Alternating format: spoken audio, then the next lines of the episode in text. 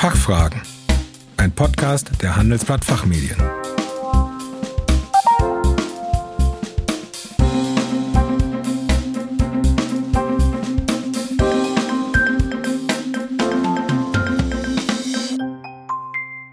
Herzlich willkommen bei den Fachfragen. Sie hören Antworten und Handlungsvorschläge zu aktuellen Themen aus Wirtschaft, Recht und Management.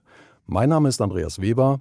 Unser Thema heute Fit für die 2020er Jahre Evolution in Aufsichtsratsgremien.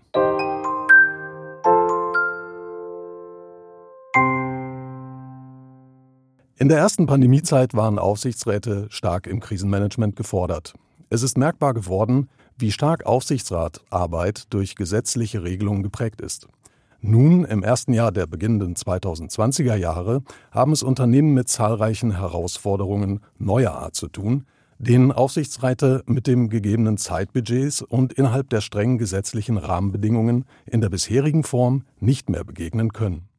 Die Frage ist, wie sich Aufsichtsräte selbst neu erfinden können, um neue Wege zu gehen. Hier kommen die Ansätze einer Hybrid Governance ins Spiel, eine Evolution, keine Revolution. Meine heutige Gesprächspartnerin Aline Eibel ist in SEAT zertifizierte Aufsichtsrätin, Beraterin und im Venture Capital Bereich international tätig. Ihre Schwerpunkte dabei sind Strategie, ESG und digitale Zukunftsthemen in der Aufsichtsratsarbeit. Hallo Frau Eibel, willkommen bei den Fachfragen. Hallo.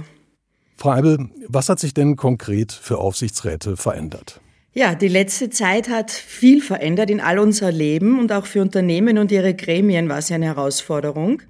Und ich glaube, sie hat uns alle an um die Grenzen unserer Re Resilienz gebracht oder deren Fehlen offengelegt.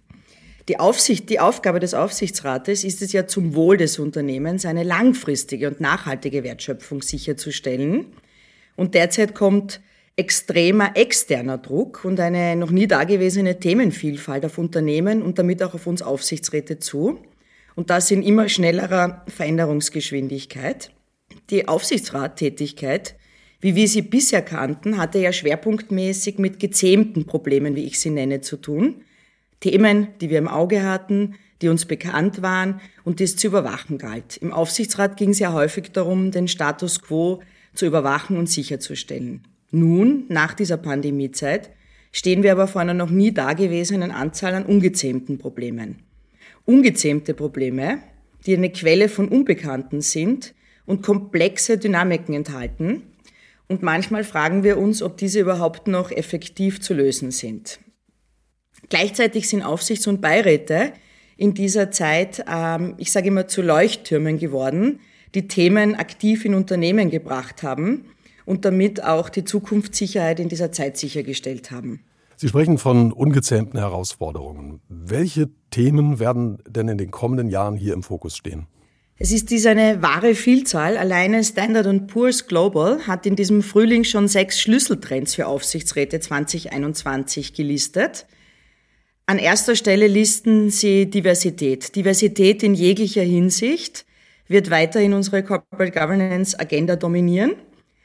Gleichzeitig werden die Aufsichtsräte einem zunehmenden Druck ausgesetzt sein, ESG-kompetent zu werden und ihre Fähigkeiten auch unter Beweis zu stellen. Dabei wird Klima ein konstanter Faktor bleiben. Und so wie es nach jeder Krise ist, werden auch soziale und Gemeinschaftsthemen in den Fokus kommen. In dem ESG oft vergessen ist aber auch Corporate Governance enthalten. Und diesbezügliche Verfehlungen werden immer mehr zu öffentlichkeitswirksamen Skandalen führen. Gleichzeitig, drittens, dritter Trend, auch ein größerer Shareholder-Aktivismus zu ESG und ein Stakeholder-Aktivismus. Jetzt haben wir diese Themenvielfalt und aus der ergibt sich, dass Aufsichtsrat Effizienz immer wichtiger wird. Jedes Mandat, wie wir alle in dieser Zeit gemerkt haben, nimmt viel, viel mehr Zeit in Anspruch als vorher und wird damit in Zukunft auch die Anzahl der Mandate stark beschränken. Mhm. Wenn wir an ESG denken, muss das aber auch in der Remuneration verankert sein, ESG-Metriken in die Vergütung hineinzubekommen, damit auch dort sichergestellt wird, dass die Interessen von Unternehmen, Führungskräften, Aktionären und letztlich der Gesellschaft ähm, abgestimmt sind. Und ein Thema, das schon in den letzten Wochen stark auch in den Medien war, war das Thema Steuertransparenz und Fairness, was von Politik und Gesellschaft stärker eingefordert wird. Aber allein bleibt es nicht bei diesen Standard Poor's ähm, Trends. Wir werden noch viele Themen für die Aufsichtsräte sehen. Sehr stark ist derzeit Strategie hinsichtlich Digitalisierung und ESG, künstliche Intelligenz, Cybercrime, Disruption aus Startups, zunehmend Werte- und Sinnthemen. Und nicht zuletzt hat diese Krise auch die geopolitischen Krisenherde und Umbrüche neu geordnet. Und es entsteht in den USA jetzt ein Trend, dass die Erwartung an Unternehmen steigt, auch hier politisch Stellung zu nehmen. Also Aufsichtsräte und Beiräte stehen derzeit wirklich vor, vor einem multidimensionalen Umfeld mit gesteigerten Erwartungen von Shareholdern und Stakeholdern. Und das alles in dieser wenigen Zeit die Aufsichtsrattätigkeit erlaubt, hier ähm, hier einzugreifen. Mhm. Also gerade auch der wenigen Zeit, die zur Verfügung steht in vielen Fällen, wie kann man diesen neuartigen Aufgabenstellungen und Erwartungen im Aufsichtsrat begegnen? Eines steht für mich hier fest, in diesem starr gelebten System, wie wir es derzeit haben, wird es nicht funktionieren.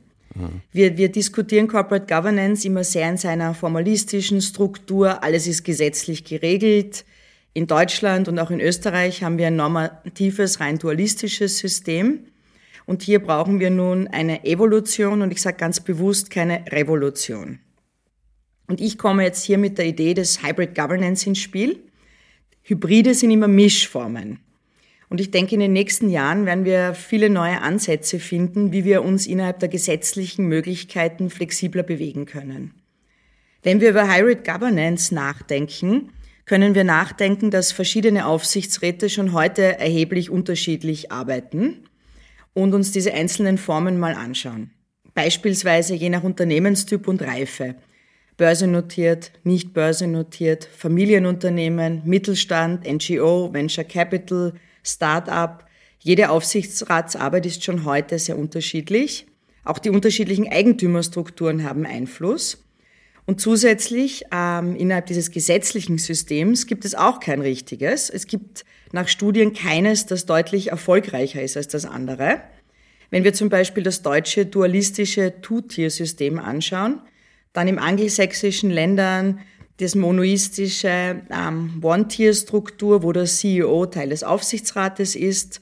Und als drittes haben wir noch das nordische Modell, in welchem der Aufsichtsrat wie bei uns von Vorstand getrennt ist, das Management das Tagesgeschäft entscheidet, aber der Aufsichtsrat auch gesamtausführungsberechtigt ist.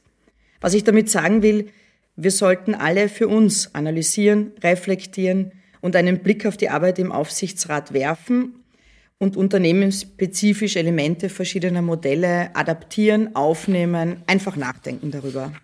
Hm. Wie können die ersten Schritte in Richtung einer solchen hybriden Aufsichtsratstätigkeit aussehen? Ja, das Ziel von dieser hybriden Aufsichtsrattätigkeit ist es, innerhalb der gesetzlichen Vorgaben agile Prozesse zu schaffen, die uns ermöglichen, dass wir diesen Themen gerecht werden. Es geht darum, die Zusammenarbeit mit dem Management zu intensivieren und verschiedene Stimmen anzuhören. Das Management benötigt nämlich in dieser Zeit auch zu, zusätzlich aktive Sparing-Partner, die manchmal Kompassfunktion bieten, denn auch aufs Management kommen all diese Themen zu. Mhm. Eine sehr interessante McKinsey-Studie von diesem Frühling zeigt, dass eine stärkere Abstimmung zwischen Aufsichtsrat und Management im Rahmen eines fairen Prozesses, und das ist wichtig, der Schlüssel zum Erfolg eines Aufsichtsrates ist. Also es ist ein System, bei welchem Anteile aus verschiedenen Bereichen kombiniert werden, fix verankert, aber gleichzeitig situativ angepasst, weil die derzeitigen Änderungen werden nicht die letzten sein, die wir sehen. Ja. Ein erster Schritt für Aufsichtsräte, vielleicht, weil wir müssen ja immer bei einem ersten Schritt beginnen, ist es einfach, Fragen zu den Zukunftsthemen in der Aufsichtsratssitzung zu stellen. Diese kommen damit ins Protokoll, werden sichtbar, werden wie Leuchttürme weitergeleitet. Jetzt schaut man vielleicht davor zurück und denkt sich, boah, alles weiß ich auch nicht über diese Themen. Es geht aber nicht darum, dass der Aufsichtsrat hier Wissensführer zu allen Themen ist. Ganz im Gegenteil. Das ist die Angelegenheit des CEOs, des Managements, der Berater. Der Aufsichtsrat hat hier eher eine Metafunktion, der die Themenfelder verbindet, die einzelnen Punkte verbindet und diese in die Strategie ähm, aufnimmt und sagt und fragt, ob das ein rundes Gesamtbild abgibt. Wenn ich Fragen sage, sage ich, der Aufsichtsrat generell ist die Methode, Fragen zu stellen und damit Themen einzubringen. Ganz, ganz wichtig, vorher habe ich gesagt, ist Aufgabe des CEOs, des Managements, der Berater. Die wichtigste Aufgabe des Aufsichtsrats bleibt auch hier, den passenden CEO für die Vision auszuwählen und den passenden Vorstand. Denn damit stellt er sicher, dass ähm, er seine Kompassfunktion über den CEO auch wahrnimmt.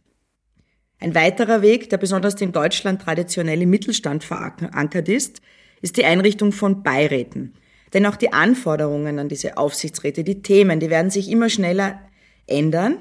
Und bei einem Beirat bin ich doch wesentlich flexibler, Lücken zu füllen, Ressourcen zu ergänzen. Und hier behält aber auch der Aufsichtsrat eine zentrale Bedeutung, da er in der, seiner Kompassfunktion ja die Themen für den Beirat definiert. Und ganz wichtig, Aufsichtsratarbeit bis jetzt hat viel mit Präsentationen, mit, ähm, mit, mit, mit, mit, mit Papierarbeit vorab zu tun.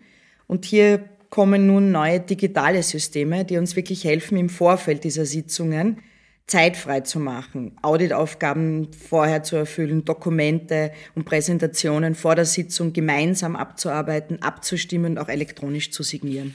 Hm. Und ja, entscheidend, das Ganze gilt nach einer, äh, klingt nach einer neuen Form wird hierbei der Aufsichtsratsvorsitzende sein. Denn ist er interessiert an modernen Themen, fördert er eine lebhafte Diskussion, eine wertfreie Atmosphäre und stellt diesen fairen Prozess, wie ich ihn nenne, sicher, so bleibt jedem im Aufsichtsrat Zeit zur Reflexion. Reflexion, denn wir alle haben blinde Flecken in unserer Wahrnehmung, in unserer Entscheidungsfindung und nur gemeinsam, wenn wir uns gemeinsam engagieren, können wir diese blinden Flecken vermindern. Haben Sie zum Schluss noch einen Tipp, was für Aufsichts- und Beiräte besonders zu beachten ist? Ja, vor allen Dingen einen Tipp habe ich. Wir haben nun verschiedene Themen, die der Aufsichtsrat auch in die Aufsichtsratssitzung bringt, in denen es einzelne Aufsichtsräte sich bestimmt auch gut auskennen werden. Aber es gilt weiterhin das oberste Aufsichts- und Beiratsprinzip, Nase hineinstecken, fragen, aber Hände draußen lassen. Mhm. Der Aufsichtsrat darf auch in hybriden Strukturen mit intensiver Zusammenarbeit mit dem Management und Mitarbeitern keinesfalls mikromanagen. Und mein zweiter Tipp, den ich betonen möchte, ist dieser Prozess, der blinde Entscheidungsflecken ausmerzen soll. Der funktioniert einfach nur, wenn Diversität gewährleistet ist, in einem möglichst breiten Umfang, dem Raum zu geben, um auch ähm, Beiräte mit ESG, Digital und Innovationsfokus zu besetzen. Bei Diversität, da denke ich nicht nur an das Geschlechterthema. Da geht es um viel mehr. Es geht um Erfahrungshintergründe, Themenvielfalt, Alter, Demografie, Herkunftsländer und vieles, vieles mehr. Je nachdem, wie es für das einzelne Unternehmen passend ist. Und ich denke, nur so, wenn wir verschiedene Stimmen hören, integrieren, so kann der Aufsichtsrat in Zukunft für das Unternehmen neben seiner Aufsichtsfunktion auch einen Mehrwert schaffen. Frau Eibel, herzlichen Dank für das Gespräch. Vielen Dank, es war schön, heute bei Ihnen zu sein. Mehr zum Thema Hybrid Governance finden Sie in unserer September-Ausgabe der Zeitschrift Der Aufsichtsrat. Den Link dazu haben wir in den Show Notes für Sie hinterlegt. Vielen Dank für Ihr Interesse, machen Sie es gut und bis zum nächsten Mal. Das war Fachfragen ein Podcast der Handelsblatt Fachmedien.